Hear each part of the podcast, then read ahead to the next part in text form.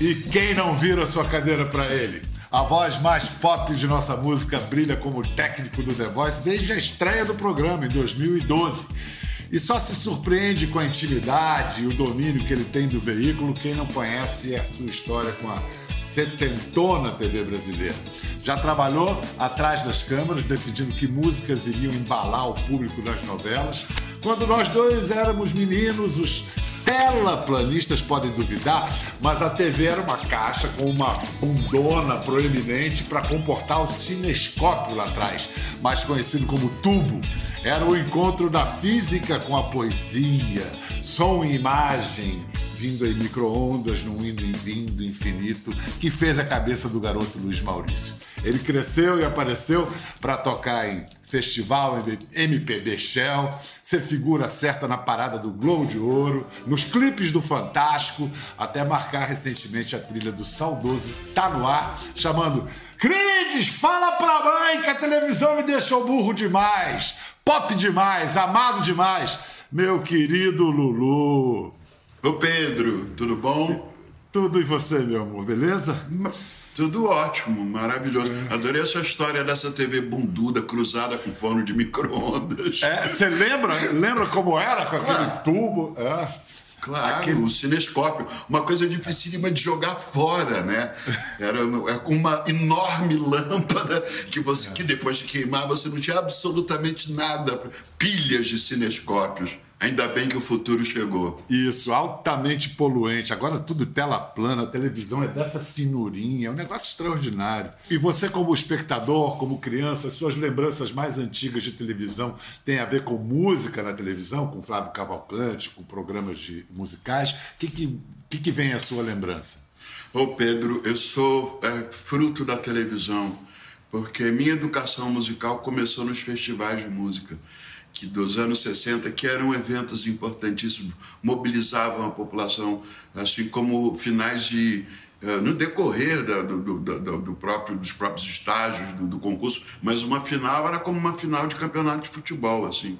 Era, e eu fui muito instruído por aquilo tudo. É, fora os dois programas fundamentais de televisão. Música, para mim, sempre foi na televisão. Eu falo do Fino da Bossa, por um lado, e do, do, do Roberto, né? Do outro. O, Jovem Guarda. O Jovem Guarda. É, também Carlos Imperial, na te, a primeira vez que eu fui a um estúdio de televisão foi na TV Rio, aqui no Posto 6, em Copacabana, levado por meu tio Haroldo, que era um publicitário, antes de publicitário ser uma coisa estelar, assim, era uma pessoa que distribuía ali itens promocionais na plateia foi, por, por, por, por, conta dele, fui levado a, ao estúdio da TV é, Rio assistir ao vivo a gravação do Roberto Carlos. Aquilo mudou a minha vida. Aquela gravação. Isso deve ter sido 60 e, sei lá, 7, talvez. Cara, muito talvez emocionante. Antes. É, talvez antes, eu acho que Imperial é, é. talvez seja a primeira metade da década de 60. Imperial, pouca gente lembra, lançou o Roberto Carlos. Né? É, o, o programa Brotos Alô é. é. tinha um título assim, ele lançou Roberto. O Erasmo era secretário do Carlos Imperial. Mas eu confundi um pouco as bolas. Eu não fui assistir o programa do Imperial, eu fui assistir ao Jovem Guarda no, no, na TV Rio. E era após 64, isso eu tenho certeza. Tanta história. Vamos lembrar do momento em que você fez a sua primeira aparição grande assim na TV. Você já tinha um sucesso, Tesouro da Juventude já estava bombando, mas aí você foi jogar areia quente nos olhos da caretice no festival MPB Shell 1981. E nesse festival, a, a Guilherme Arantes foi segundo lugar com Planeta Água. E que é uma música maravilhosa. Maravilhosa, maravilhosa. Aí, eu fui desclassificado. Você vê? É, mas o festival, a graça do festival é que era feito de injustiças e grandes erros históricos. Exatamente. Exatamente. Essa era a graça. Lulu, vamos voltar à linha de tempo, na, à linha do tempo na sua história na TV. Lembrando que nos anos 80 você emplacava um hit atrás do outro e tinha um programa que era a parada de sucessos da Globo, o Globo de Globo Ouro. Uma escola, né, televisão, essa gravação que é um show ao vivo, mas não é, é um espetáculo, mas tem tantos artifícios. Você se sentia bem ali? Perfeitamente. É, Tem esses dois lados do, que você falou. Tem tanta coisa para observar sobre isso aí. É, primeiro, é, esse último número, o Brumário, por exemplo, era totalmente ao vivo. Eu percebi que estávamos todos, de fato, tocando e cantando ali. É, algumas outras do Globo de Ouro basicamente era um playbackão e você botava a voz se você quisesse. Eu normalmente botava. É, é, é engraçado, é, se você pensar da primeira apresentação no MPB Shell 81, é, essas próximas que a gente acabou de ver do Globo de Ouro, eu já tinha me visto na televisão. Eu é, já era capaz de corrigir ou buscar um resultado de imagem, que era uma coisa que a gente não sabe, que a gente não nasce sabendo, né? Como a gente quer se colocar, como a gente quer aparecer, como é que a gente quer se ver visto pelos outros. É interessante a progressão da busca dessa história da imagem. E tem uma coisa também. Eu me lembro muito bem de uma entrevista, você ainda é correspondente em Londres, que você entrevistou o Bowie. Lembra disso? Você entrevistou Lembro, David Bowie. inesquecível, foi meu grande herói de adolescência.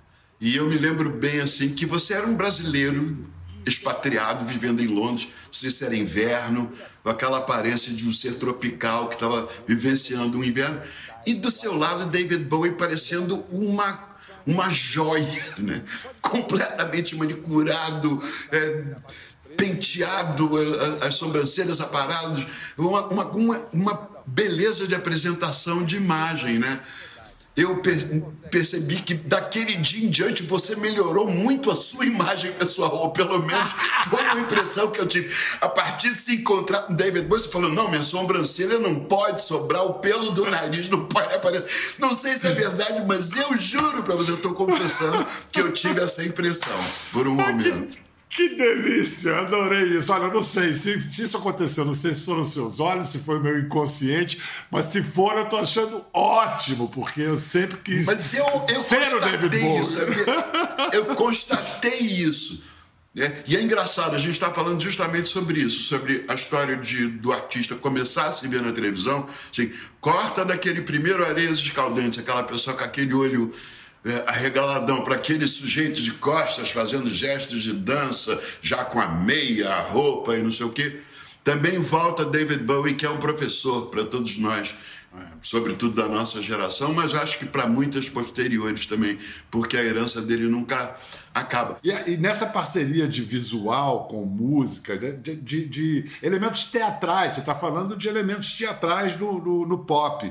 É, tinha o vinil, capa contra capa, era uma peça de design primorosa, era arte visual. Você com- ganhava o disco de Natal, você ficava ouvindo e curtindo a capa, A viajando. letra, as A letras. letra, é, as letras. E essa A parceria TV, TV, indústria fonográfica, era matadora, né? Como é que uma alimentava a outra? Bom, a partir dos anos 80 eh, veio o videoclipe. Aí vamos fazer uma ressalva. A TV Globo estava à frente disto. Porque em 82, eu acho que a MTV americana entrou no ar em 83 ou 84. Se não me engano, 83. Em 82 eu já fiz o meu primeiro, não se chamava videoclipe, chamava-se musical. Meu primeiro musical Fantástico, dirigido por Eide Valesco, uma aventura em justamente Ouro Preto e Mariana, a cidade devastada pela barragem lá. Era um clipe da canção Tempos Modernos, feito em cima de um balão. Na realidade, o que eu estou dizendo é que a TV Globo já fazia os musicais em vídeo antes da MTV.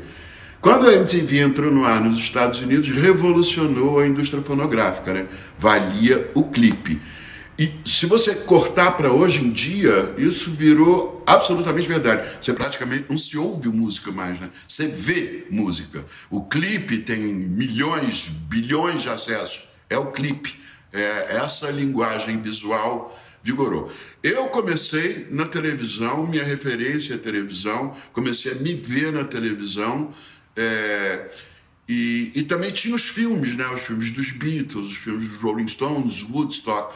É, música foi ficando cada vez mais visual. Né? Agora, antes de você aparecer na televisão, você já aprendeu muita coisa também no, no backstage, nos bastidores. Quem era o, o power trio que trabalhava na produção de trilhas na Som Livre? Na verdade, era um atributo do Guto Graçamelo, que era talvez o, o gerente geral da Som Livre, abaixo de João Araújo, que era o, o dono da, da casa e trabalhávamos é, com o Guto, eu e Cazuza, por um tempo. Cazuza por um tempo muito breve. Eu já tinha obrigações familiares e segurei ali o emprego um pouco mais de tempo do que ele. É, mas era, éramos as três pessoas que estavam ali. E Ezequiel Neves também, né, Zeca Jagger? E Ezequiel Neves. É. Não vamos nos esquecer, até porque é impossível. impossível. E aí a sua contribuição maior nessa época para trilhas de novela foi para a abertura da, de Água Viva, novela de grande sucesso.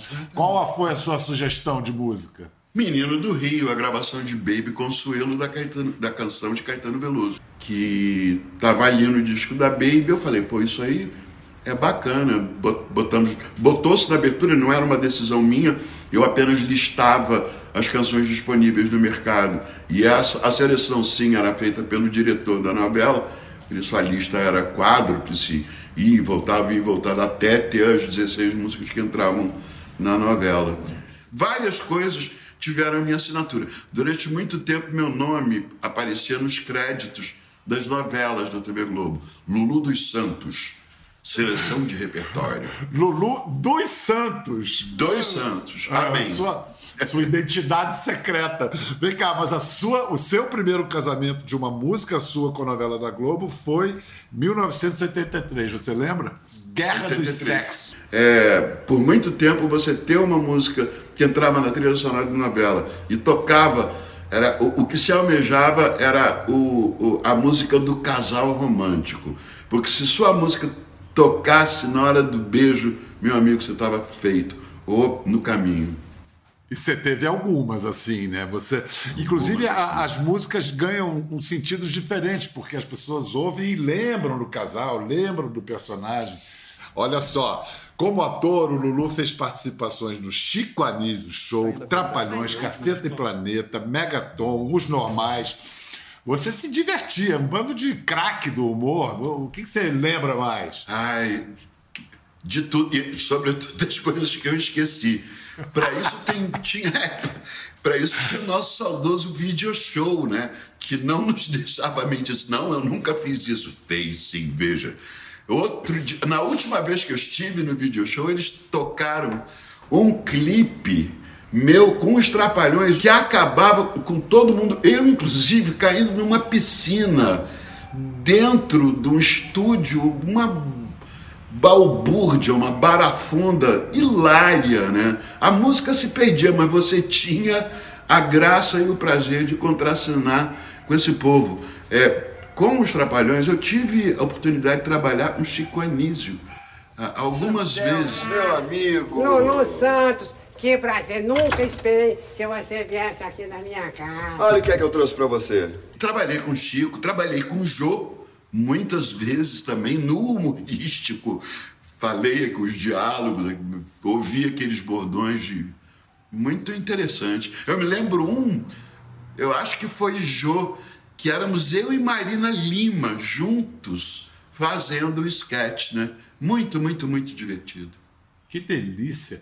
E, e, você falou há pouco em balbúrdia, vamos ver algumas participações suas nessa, nesse gênero maravilhoso de televisão, o programa de auditório. Impressionante, né? Eu levo cada susto comigo mesmo. ah, uma história super bonita. E, e o Chacrinha, eu vi que você entrava ali como se estivesse chegando em casa, né? Adorava aquela zona. Também playback, um barulho danado, você não se ouvia. Mas era muito divertido. Era divertido e era um pouco ensinava a gente o que é que televisão fazia pela gente. Você ia cantar a música, mas o que era é, imprescindível era você esquentar a temperatura daquilo acontecendo naquela hora. E tinha uma plateia que reagia a isso. Então, virou uma escola. Não sei quanto tempo, quantas vezes, durante quantos anos eu fiz Chacrinha, mas para mim aprendi tanta coisa sobre o que é que o público depreende é, daquilo. Mas é, e a plateia, eu vejo o Chacrinha hoje e eu acho que eu, eu, me chama muita atenção a plateia. Acho que a cara do, do da, das uh, fãs e do público e da plateia mudou. Você reconhece alguma coisa assim? Hoje a gente tem, acho que a gente já tem uma geração de gente que se vê da mesma forma que nós artistas temos a possibilidade de nos vermos, nos checarmos, nos endireitarmos. Já tem uma geração que há 10 anos está descobrindo o melhor ângulo para fazer o duck face, né? o cara de pato. Estica o bico e fotografa de cima. Então, é, parece que a rede social é um pouco. Não, a palavra não é vingança, mas é o retorno de quem se alimentou de tanta mídia e que agora passou a ser a mídia essas próprias pessoas. Cada pessoa tem. Hoje, qualquer adolescente de 9, 10 anos de idade tem seu canal no YouTube. É um futuro, talvez, Felipe Neto. Uma pessoa que se criou é, no meio televisivo sem nunca ter feito televisão para, para valer né? E fez agora, tem feito agora já como uma personalidade estabelecida, dando entrevistas e tudo. É, é, interessante, né? O caminho que a televisão fez se popularizou de um jeito que cada pessoa hoje em dia é sua própria estação de televisão, num certo sentido.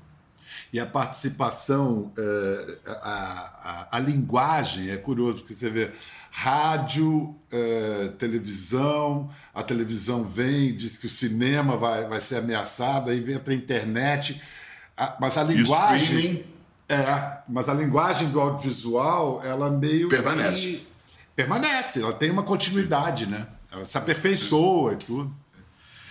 Eu, é, a, a, pandemia foi é, devastadora para o mundo artístico, né? É, não só para os artistas, mas para a quantidade enorme de gente que trabalha com esses artistas. Para cada um dos Santos que você vê, tem pelo menos 20, 25 pessoas que vão desde o carregador, o motorista, é, o, a pessoa que mexe na cenografia, o camareiro, os músicos, os produtores, os cenotécnicos, uma quantidade enorme de gente que ficou é, é, sem, sem trabalho, o que é super dramático. Por outro lado, tem outra categoria que é, eu tenho assistido agora, eu tenho ouvido, eu tenho acompanhado esse debate, sobretudo nos Estados Unidos, das salas de cinema, né? Será que isso vai ter um retorno? É, será que o público vai lembrar de voltar a ir ao cinema depois que se acostumou tão completamente com o streaming? Eu acho que uh, os, os, streamings modificaram um pouco até a própria forma de se apresentar. Cinema.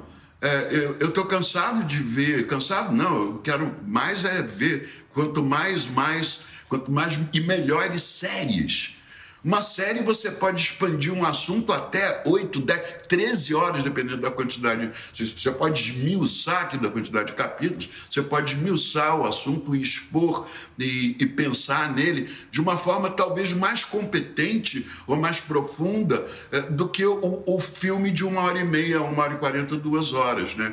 E uh, a gente tá, se acostumou tanto com as lives dos artistas, com os canais de streaming e com a própria televisão, com o Globoplay, por exemplo, né? É, a gente se acostumou a consumir isso de outra forma, no nosso horário, é, na nossa conveniência e na nossa escolha também, né? É muito, muito Mas... rico isso tudo que está acontecendo. É, é muito rico e agora fica essa interrogação de quando puder, eu acho que as pessoas sentem falta da aglomeração. Você falou do cinema. O cinema, o que, que tem? É ver junto com uma porção de gente. E você não pode levantar. Pra...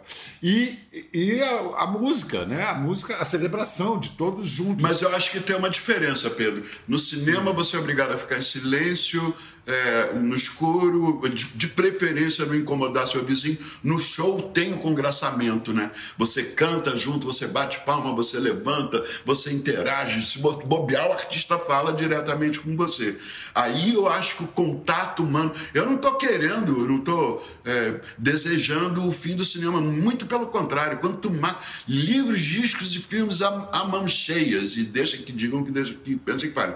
É, quanto mais é, entretenimento, cultura, informação, melhor. Quanto mais a gente valorizar. Eu tenho essa frase que eu cunhei, você depois me diz que tem alguma coisa muito errada. Diz que cultura de um povo é mais ou menos como um espelho. Quanto mais a gente pole, melhor a gente se vê. Ah, que lindo, então, Lulu. Quanto mais cultura, melhor. Obrigado, Pedro. Não, e ficou, isso ficou absolutamente comprovado nessa pandemia. As pessoas consumiram cultura como uma tábua de salvação para a existência delas durante Exatamente. o isolamento.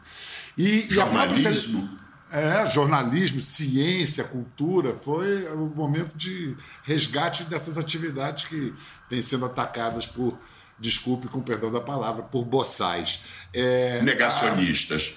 A, é, você, você foi mais educado. É negacionistas. É. Não ao negacionismo.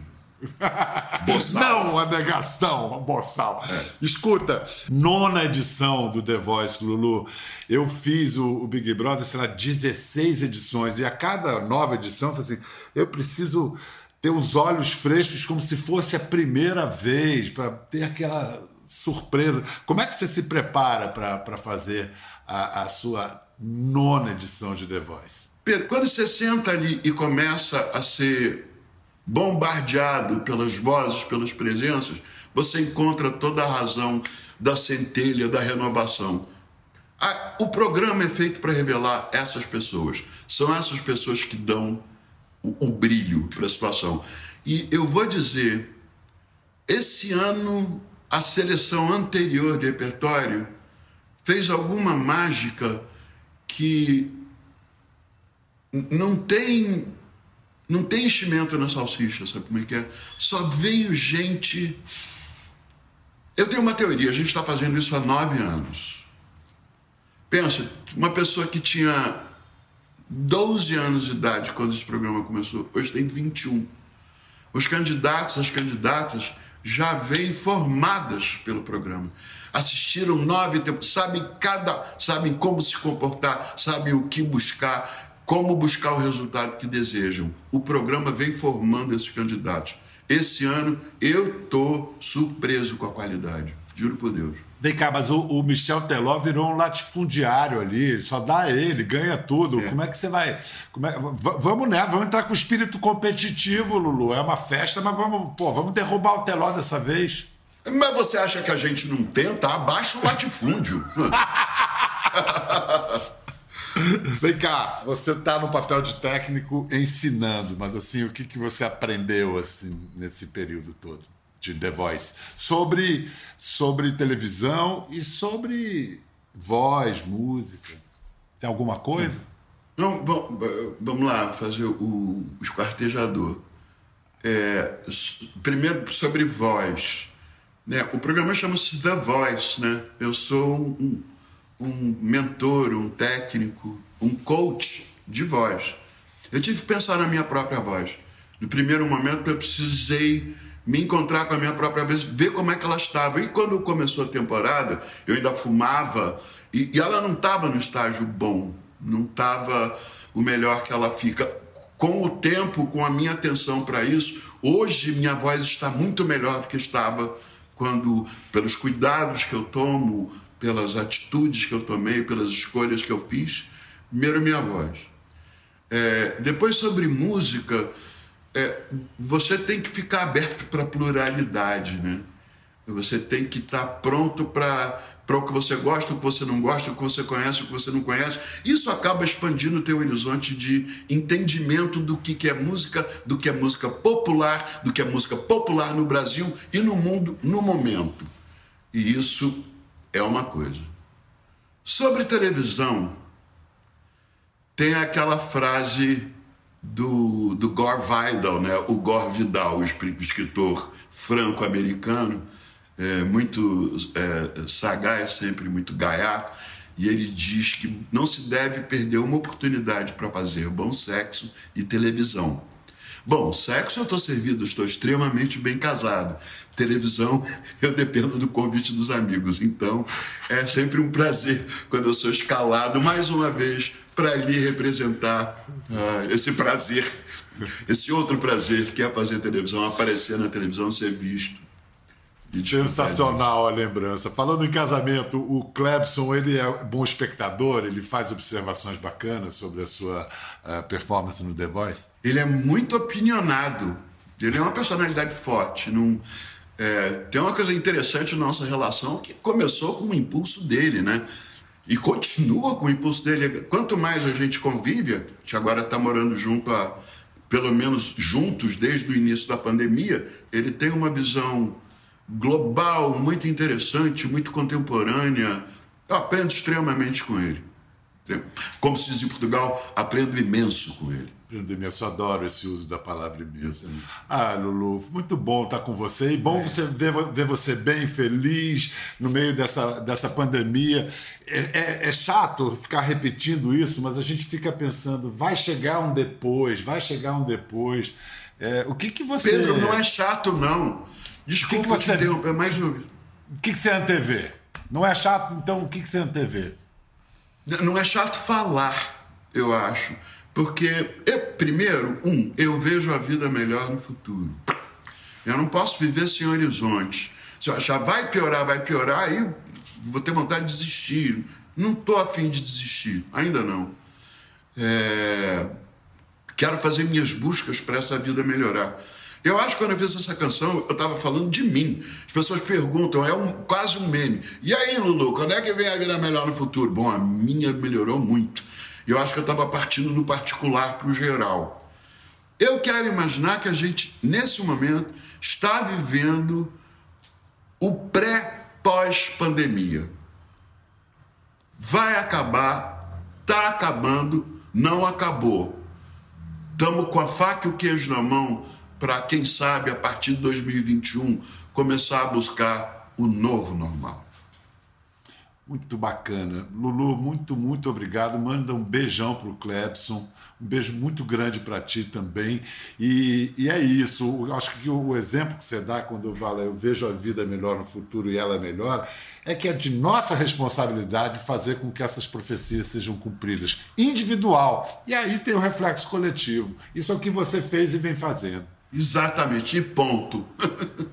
obrigado, meu amor, obrigado mesmo. Pedro, eu que agradeço. Sempre que você quiser, é só tocar, você sabe o caminho. E dia 15 de outubro, quinta-feira, depois da novela, estreia a nona temporada de The Voice Brasil. Vejo você lá. The Voice Brasil, The Voice Brasil. Até lá. Quer ver as fotos e vídeos que comentamos aqui? Entre no Globoplay, busque a página do Conversa e assista o programa na íntegra. Até a próxima.